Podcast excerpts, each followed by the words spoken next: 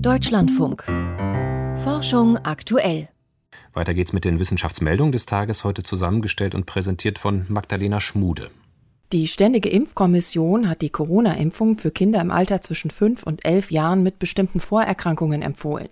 Die STIKO empfiehlt zusätzlich Impfungen in dieser Altersgruppe auch für Kinder, in deren Umfeld Risikopatienten leben, die sich selbst nicht durch eine Impfung schützen können. Für alle anderen Kinder soll eine Impfung auf individuellen Wunsch möglich sein. Die Corona-Pandemie hat in Deutschland zu einer Übersterblichkeit geführt. Zwischen März 2020 und Februar 2021 starben 71.000 Menschen mehr als im entsprechenden Vorjahreszeitraum. Das geht aus einer Auswertung der Sterbefallstatistik des Statistischen Bundesamtes hervor. Bei gut 47.000 der Verstorbenen war eine Infektion mit dem Coronavirus entweder die Haupttodesursache oder trug als Begleiterkrankung zum Tod bei. Die Abtreibungspille Mifepriston kann auch ohne ärztliche Aufsicht eingenommen werden, ohne dass es häufiger zu Komplikationen kommt. Das ist das Ergebnis einer Studie, für die der medizinische Verlauf von rund 315.000 medikamentösen Schwangerschaftsabbrüchen zwischen 2012 und 2020 in Kanada ausgewertet wurde. Seit 2017 ist Mifepriston dort nicht mehr verschreibungspflichtig und kann ohne ärztliche Überwachung angewendet werden.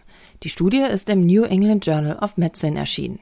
Sie zeigt außerdem, dass nach der Freigabe die Zahl der medikamentösen Schwangerschaftsabbrüche deutlich zunahm, die Anzahl der Abbrüche insgesamt aber ungefähr konstant blieb.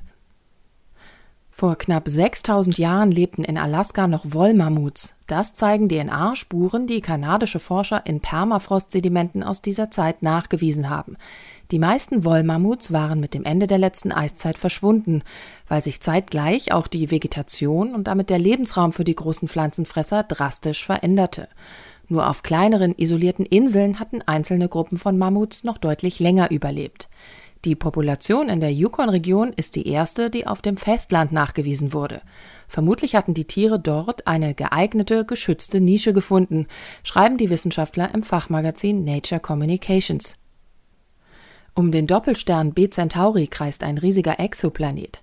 Das Trio ist damit das massereichste Sternensystem mit Planeten, das bisher gefunden wurde. Denn B Centauri ist mit der sechsfachen Masse der Sonne ebenfalls riesig. Außerdem ist er besonders heiß. Bisher nahmen Astronomen an, dass in der Nähe derartiger Sterne keine großen Objekte entstehen können. Durch die energiereiche Strahlung verdampft das Material in der Umgebung besonders schnell, was die Entstehung großer Planeten erschwert. Diese Annahme widerlegt die Entdeckung, schreibt ein internationales Team von Astronomen in der Fachzeitschrift Nature. Auch Hauskatzen können sich mit SARS-CoV-2 infizieren. Rund vier Prozent der Hauskatzen in Deutschland haben sich in der ersten Infektionswelle bis zum Sommer 2020 mit dem Coronavirus infiziert. Zu diesem Ergebnis kommt eine Untersuchung von Forschenden der Tierärztlichen Hochschule Hannover, die mehr als 2100 Blutproben von Katzen aus Deutschland, England, Spanien und Italien analysiert hatten. Die Tiere haben sich vermutlich bei ihren Besitzerinnen und Besitzern angesteckt, schreiben die Wissenschaftler im Fachmagazin Emerging Infectious Diseases. Katzen zeigen in der Regel nur sehr milde Symptome. Obwohl sie das Virus ausscheiden, gäbe es keine Hinweise darauf, dass sie Menschen anstecken können.